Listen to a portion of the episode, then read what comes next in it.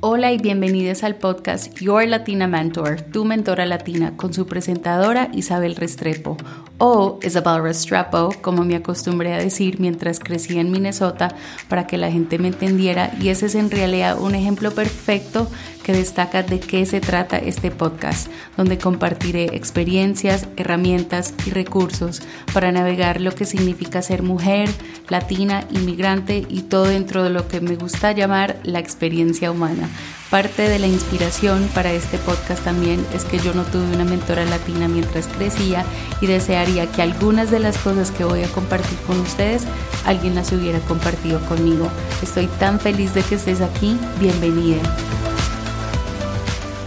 Hola, hola y bienvenidos al episodio de esta semana de Your Latina Mentor Podcast, el podcast de tu mentora latina.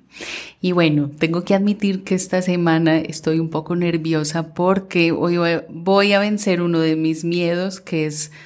grabar un episodio totalmente en español, que sea solo yo,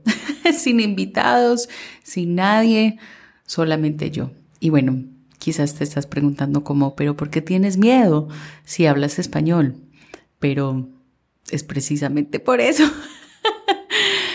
Porque bueno, yo hablo mucho de esto en inglés, pero como que no lo hablo con tanta frecuencia en español. Entonces yo nací en Medellín y a los siete años nos fuimos a vivir a Minnesota. Y en Minnesota, pues casi todo ya de un momento a otro,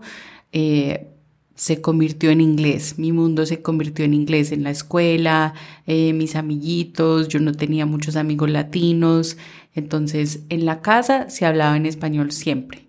pero en mi mundo externo todo era en inglés, entonces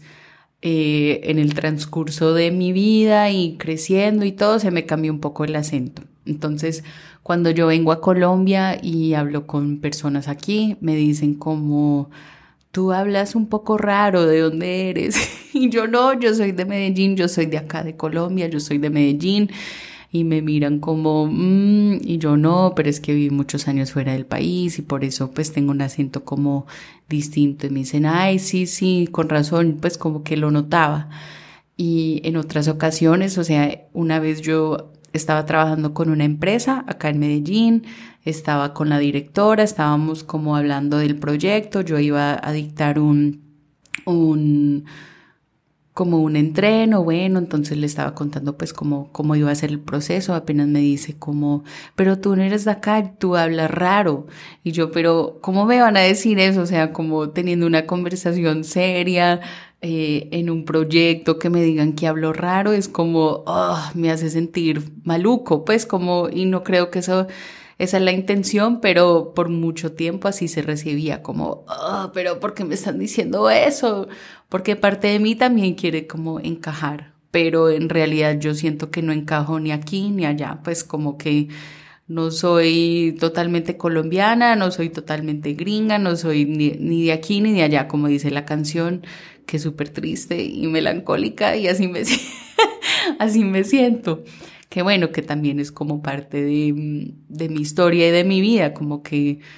quizás no necesariamente tengo que encajar en ninguna parte, como que soy yo y, y traigo eh, mi parte colombiana en otros ambientes y mi parte estadounidense en otras partes y bueno, entonces no sé, pero sí me chocó un poco como la directora hablando conmigo, estamos en un proyecto serio y me dice como que hablo raro y se rió y yo era como, ¡Ah! ¿qué pasa si yo tuviera, pues que si yo tuviera un impedimento del habla o algo así, pues como que, no sé, me, me impacta mucho a veces porque mm, no me lo espero, pero ahora es como que...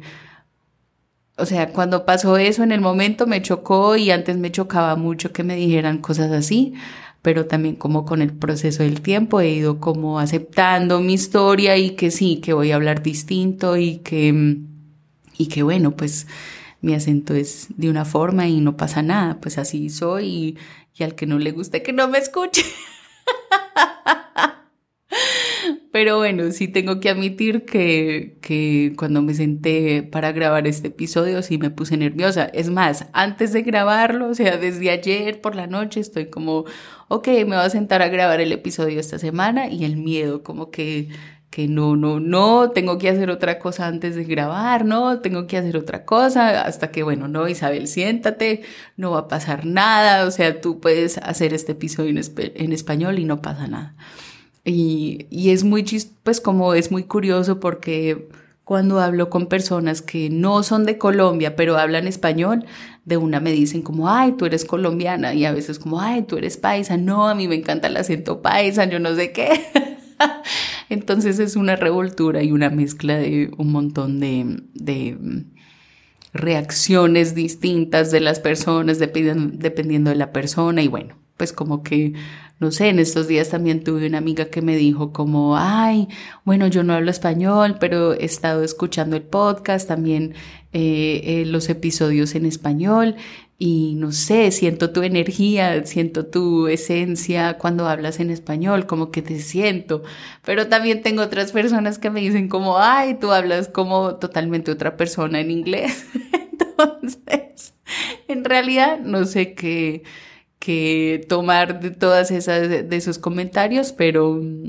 pero bueno, yo creo que tampoco es como mi trabajo como tratar de cambiar o solucionar o, tratar de entender las reacciones de las personas, así como, como lo que diga hoy en español o lo que diga mañana en inglés o en cualquier momento, como que no es mi trabajo tratar de, de interpretar las reacciones de los demás, como que lo comparto desde mi corazón y, y bueno, espero que se transmita como esa, esa intención y si no, pues está bien también, como que no siempre se da cuando comunicamos, cuando nos estamos comunicando el uno al otro. Pero bueno, entonces, por curiosidad, yo me puse, yo obviamente sabemos qué es el miedo, cómo se siente, pero yo quería ver cómo la definición del diccionario. Entonces dice, el miedo es una sensación de angustia provocada por la presencia de un peligro real o imaginario, que también me puse a pensar como ¿Cuántas veces hay un miedo real en nuestras vidas, pues cotidianas, como, no sé, pues como el día a día, que sea un miedo real. Digamos, bueno, a veces es como, ay, un sonido duro me, me asustó, o, o, venía un carro súper rápido y, y, me asustó, o la moto pasó, y bueno, como que mm,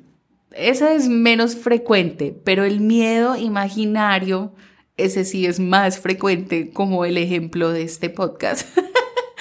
Obviamente, pues como que no es un peligro, que, o sea, yo no estoy en peligro si, si grabo este episodio en español, pues como que es totalmente imaginario, pero igual es como un ejemplo de tantas cosas en nuestra vida que tenemos miedo por decirlo o hacerlo que en realidad no tiene ningún peligro. Y muchas veces yo diría, o por lo menos para mí es como cuando enfrento ese miedo sale mejor de lo que yo pensé que iba a pasar. O sea, como que ese miedo o esa sensación, esa angustia que tengo como en la cabeza y, miedo de lo que puede suceder, pero cuando enfrento ese miedo o esa situación, sale totalmente distinto. Muchas veces sale mucho mejor de lo que yo había planeado. Y bueno, aunque parezca muy positiva, a veces soy como muy trágica, como que voy al, al otro lado de lo que puede suceder, como que dos extremos muy distintos. Y bueno, otra, otra, otro significado del miedo es sentimiento de desconfianza que impulsa a creer que ocurrirá un hecho contrario a lo que se desea. Entonces a eso me refiero, como que, como que, ay no, yo quiero que la fiesta salga bien, qué miedo, pues no quiero que salga mal. Y es como esa angustia hasta que llega el día de la fiesta y todo el mundo disfruta, uno pasa súper bueno y es como, ay bueno, no, no, no era necesario todo ese miedo antes. Y ahora que lo digo en voz alta es como, ok, ya me senté aquí, empecé a grabar y todo bien, como que ya ese miedo se fue derritiendo, se fue desvaneciendo. Entonces, mm, no sé, pensando también como en los episodios que hemos grabado como con Camila de Ainco o Manuela de Magatatú, pues como que, como que han tomado pasos y yo también en mi vida como que renuncié al trabajo y sí tenía miedo, pero como que quería más lo que lo que estaba al otro lado del miedo y dije, bueno, tengo el miedo, pero lo voy a llevar conmigo y no voy a dejar que me, que me vaya a vencer. Entonces, es como una cuestión de, de creer en sí mismo y creer en, en lo bueno que puede suceder al otro lado de ese miedo. No sé si espero que me haga entender aquí, que le cojan el hilo de lo que estoy diciendo. Y es muy curioso porque también es como pienso en, yo tengo un perro que se llama Lucas y a veces es muy miedoso. Entonces, por ejemplo, eh, yo estaba en el centro comercial, iba con mi tía, iba a entrar a una tienda y el piso como que cambió de color, era como una baldosa blanca donde estábamos caminando y de repente cambió a una baldosa negra que tenía un reflejo y no sé, a Lucas le asustó un montón ese piso y paró, como que no, yo no voy a cruzar ese lado del, del piso porque, no sé, al cruzar al lado negro, no sé, le provocó mucho miedo. Entonces mi tía me dice, no, bueno, vaya, vaya a entrar a la tienda, yo lo espero, yo, yo te espero aquí afuera con Lucas. Entonces, bueno, yo le di el perro, pues la, la correa de Lucas a la tía, a la tía, entonces entré tan y de repente él como que, él tenía más ganas de estar conmigo que, que miedo de seguir por el piso y bueno, entonces yo fui, él detrás de mí entró pues como que bueno, yo voy a vencer este miedo, voy a pisar este piso y entró a la tienda con, con Isabel, pues como que... ¿Y cuántas veces no sucede algo así de verdad pues como en nuestra vida diaria? Pues como no, yo cómo voy a decir tal cosa, qué miedo, cómo me van a recibir, o bueno, si quiero renunciar a ese trabajo, pero es como el piso negro y no sé, no sé qué tiene ese piso negro, aunque sea mejor que el piso blanco, pues como que a veces es el miedo el que nos frena.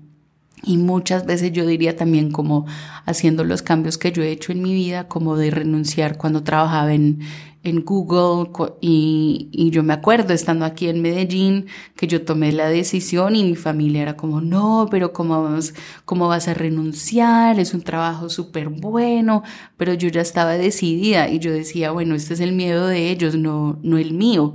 Y entiendo también, entiendo tener como el miedo de no tener un trabajo fijo, de no tener un, un ingreso fijo, pero yo dije, no, yo sé que lo que está al otro lado es, va a ser mucho mejor de lo que, lo que está sucediendo en este momento, porque yo en ese momento no estaba feliz en el trabajo, yo no sentía ningún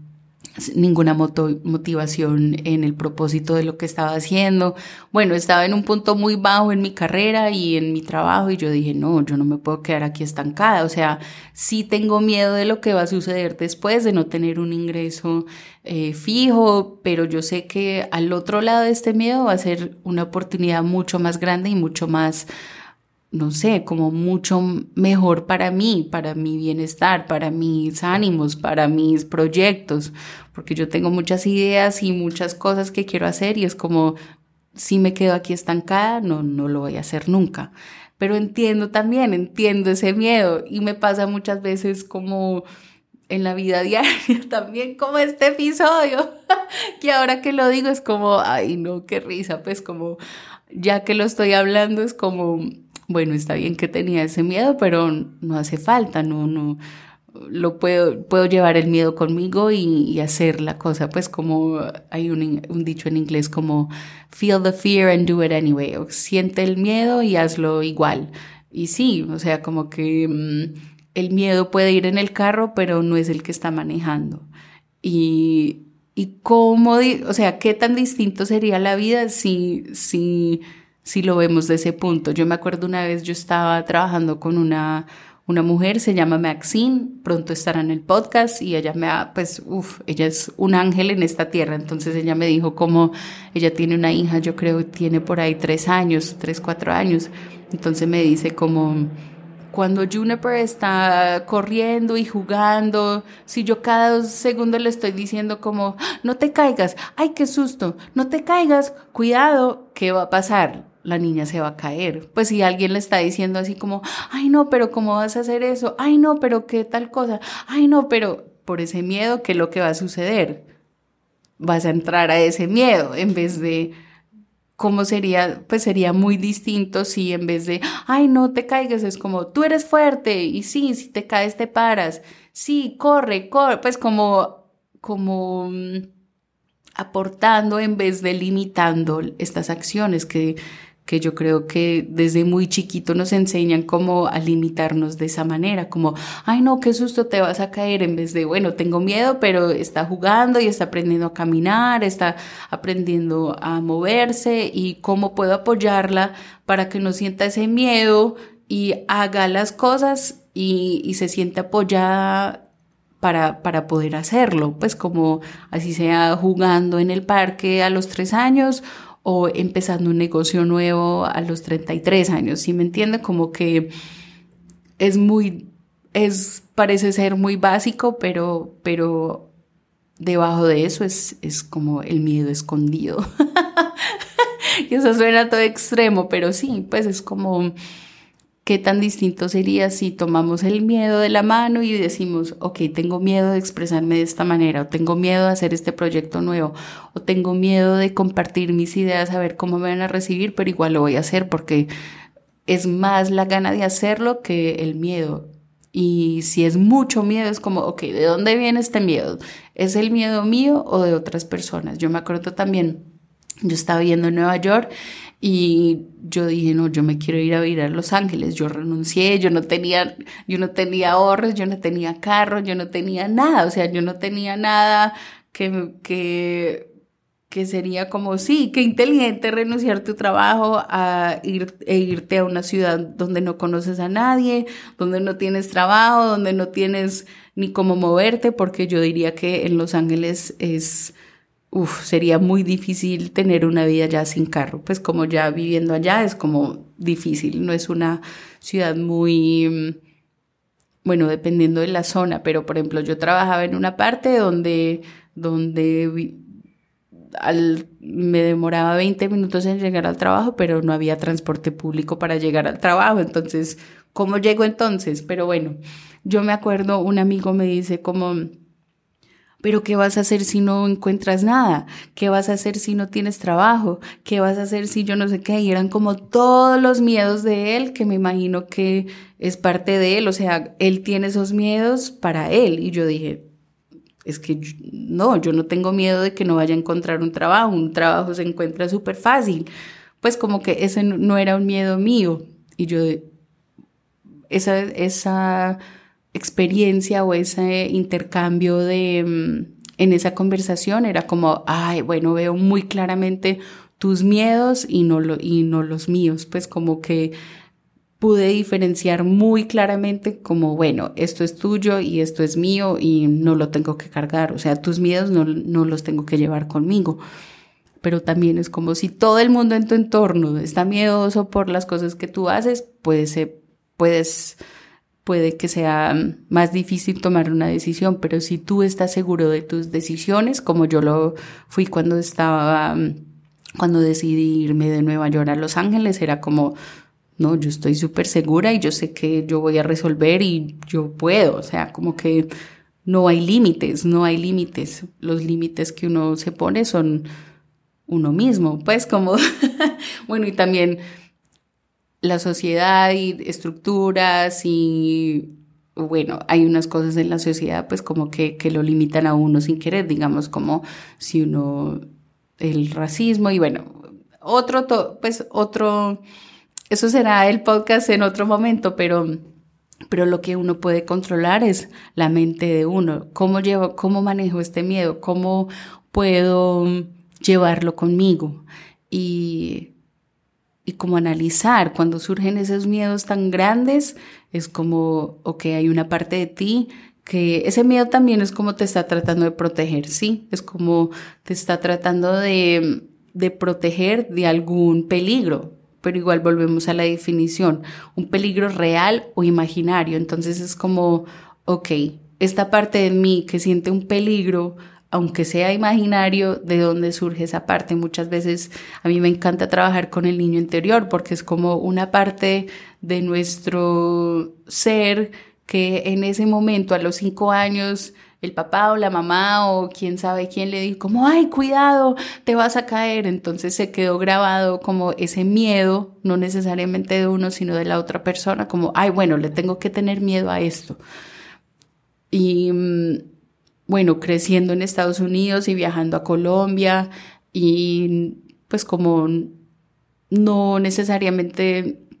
saber navegar la ciudad cuando, cuando venía a principios era como, cuidado, no vaya a salir, no, ¿cómo va a salir sola? Em, un miedo que mi familia tenía por mi bienestar, pero también entiendo de dónde nace ese miedo, pues tanta violencia que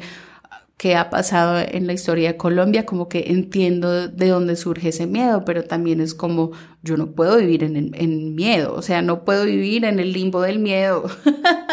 es, es, imposible, o sea, no, hay que disfrutarla. Si me van a atracar, como que bueno, no voy a, trato de no dar papaya, pero también es como no, cada vez que vaya a salir, no puedo decir, ay, no, me van a atracar en cualquier momento o algo me va a pasar, porque eso tampoco es la manera de vivir, o sea, hay que disfrutar la vida, hay que cuidarse, obviamente, no dar papaya, pero también es como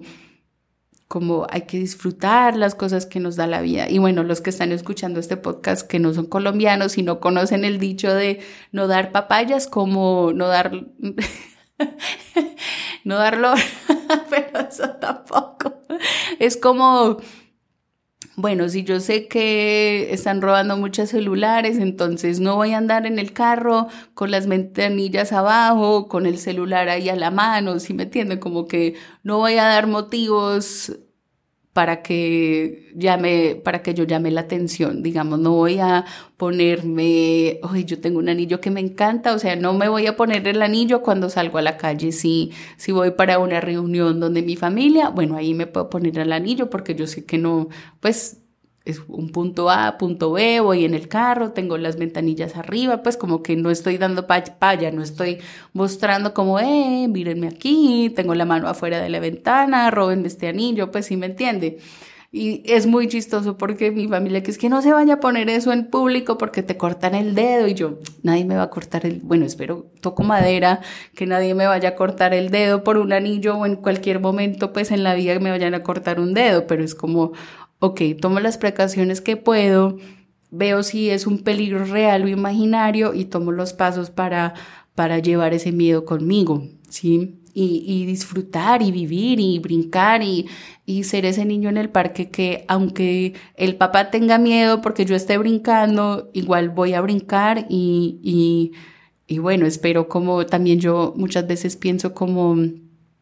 si yo fuera madre, ¿cómo sería como mamá? Porque yo veo niños corriendo y es como, ay no, qué susto, se van a caer, se, eh, se van a porrear, se van a romper el labio. Pues, o sea, a mí se me ocurren miles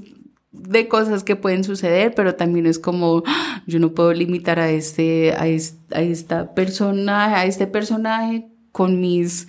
con mis miedos, o sea, eso no es forma de, de criar y, y, de vivir, o sea, como que, ok, este miedo de verdad, es este peligro es real o imaginario y tener como un balance entre las dos cosas e igual cuando se siente como que seguir. Y, y no sé, ahora que lo que, que empecé a grabar y estoy hablando del miedo y todo, en serio como que ya no siento tanto miedo, es como bueno, ya cuando salga este podcast va a ser en español, no sé si me van a entender lo que quiero decir, no sé si la persona que está escuchando eh, que no habla también el español, pero habla inglés y le gusta escuchar, eh, sienta esa energía o la persona que me conoce hablando en español lo escuche y diga como, bueno, no siento esa energía que la otra persona sí, pues como que como, como había dicho, como no es mi trabajo tratar de, de controlar eso, porque es imposible, sería imposible hacer eso. Pues definitivamente imposible controlar todo eso. Y, y también me hace pensar como en, en, la experiencia latina, digamos, en Estados Unidos, como hay muchos niños de inmigrantes que, que no aprenden español, pues como están en un ambiente súper latino y no hablan el español. Y también es como no sé, es otra experiencia totalmente de lo que significa ser latino en Estados Unidos y como persona, pues como que no solo el lenguaje o el idioma lo define a uno, es como toda una experiencia que tiene, es como una sombrilla con muchas partes, pues como yo digo latina, inmigrante y mujer, pero cada ese título tiene miles de experiencias, como que yo puedo ser una mujer eh, latina colombiana y mi experiencia va a ser muy distinta a una latina eh, de la República Dominicana. ¿Sí me entiende? Como que que habla español o no habla español o entiende pero no lo habla o lo habla y, y no se entiende o me hace pensar como en Selena también. Me encanta esa película, bueno, me encanta la película, me encanta la música de Selena en general, pero también hay una parte que ella, ella mm, va a la Ciudad de México y la están entrevistando. Entonces ella dice, una reportera le dice como, ay, Selena, tu primer viaje a México, ¿cómo te sientes? Y ella dice como, bueno, me siento muy feliz de estar aquí con todos ustedes y me siento muy excited, jaja, y todo el mundo se ríe, es como, de verdad, o sea, a veces es como una mezcla de estas dos cosas, una mezcla de las dos, de los dos idiomas. Eh, también yo creo que para mí ha sido mm, muy fácil hablar de lo que hago en mi trabajo y todo en inglés, porque todo ha sido en inglés. bueno, cuando trabajaba en Telemundo era un poquito en español, pero más que todo el día a día, las transacciones, los negocios, todo era en inglés. Entonces, como que estoy en un punto de mi vida donde, wow, se está mezclando todo. Yo puedo, entre comillas, trabajar y es en cualquier idioma que es algo nuevo para mí, pues como que antes era muy distinto, era inglés con un toque de español o, o si estamos haciendo en español es como vengo, ven, ven a traducir como este texto, que también es como, ok, uno no puede solo traducir, hay muchas cosas, muchos elementos, y bueno, a mí no me contrataron para traducir, eso también me da mucho fastidio, es como, a la gente le pagan por esto, tú me vas a pagar más a mí por estar traduciendo eh, estos, textos, estos textos y estas campañas de mercadeo, más el trabajo que ya estoy haciendo ahora y muchas veces no era así, era como, ok, tú hablas español, ven a esta parte ya. Y bueno, bueno, que eso también es otro tema. Cuando yo, yo trabajaba en YouTube TV, también era como tenemos que hablar con los latinos, ellos también pues como eh, consumen mucho, mucho, mucha televisión, toda la cosa, toda la vaina, y era como, sí, hay que eh, hablarle a los latinos, y en esa época era como, no, no, no, eh, no es prioridad, yo no sé qué, pero bueno, parece que ahora sí, sí lo están haciendo, entonces, bueno, por lo menos ya lo están haciendo. Y bueno, no sé, no sé cuál era, cuál era el punto de ese comentario, pero bueno, ahí me llevó la cabeza. Entonces, no sé, para terminar este episodio que tenía como la idea de que iba a ser un poquito más corto de los demás y es que también tengo un calor. Yo cerré todas las ventanas porque a veces hace mucho ruido, había un perro ladrando afuera y yo dije, ok, este va a ser como dulce, cortico y al punto y al grano, como dicen. Em, pero bueno, es como a lo que tengas miedo de decir o compartir o mm, no sé, puede ser, hasta puede ser, puede ser algo como tengo miedo de decirle esto a mi pareja, o tengo miedo de decirle esto a mi, a mi familia, o tengo miedo de, hacer, no sé, tomar este curso, pues como cuál es un paso pequeño que puedes hacer para tomar como el brinco, como para pasar ese, ese paso como Lucas de baldosa blanca a baldosa negra y entrar como al vacío.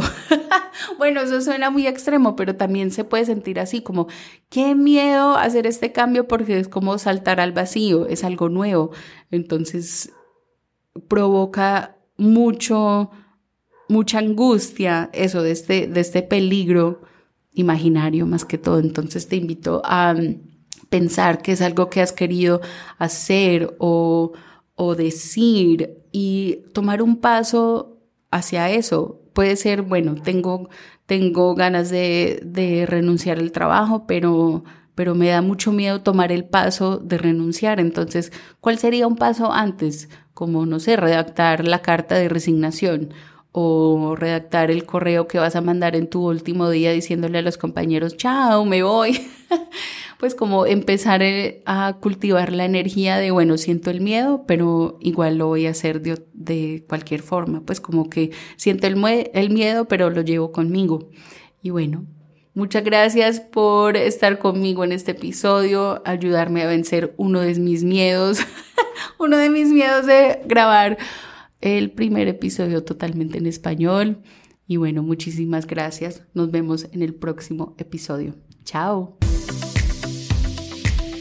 Muchas gracias por acompañarme en el episodio de hoy del podcast Your Latina Mentor. Si le gustó lo que escuchó, hágame saberlo dejando un comentario y compartiéndolo con sus amigos y familiares. Si aún no somos amigas en las redes sociales, visite Instagram arroba Your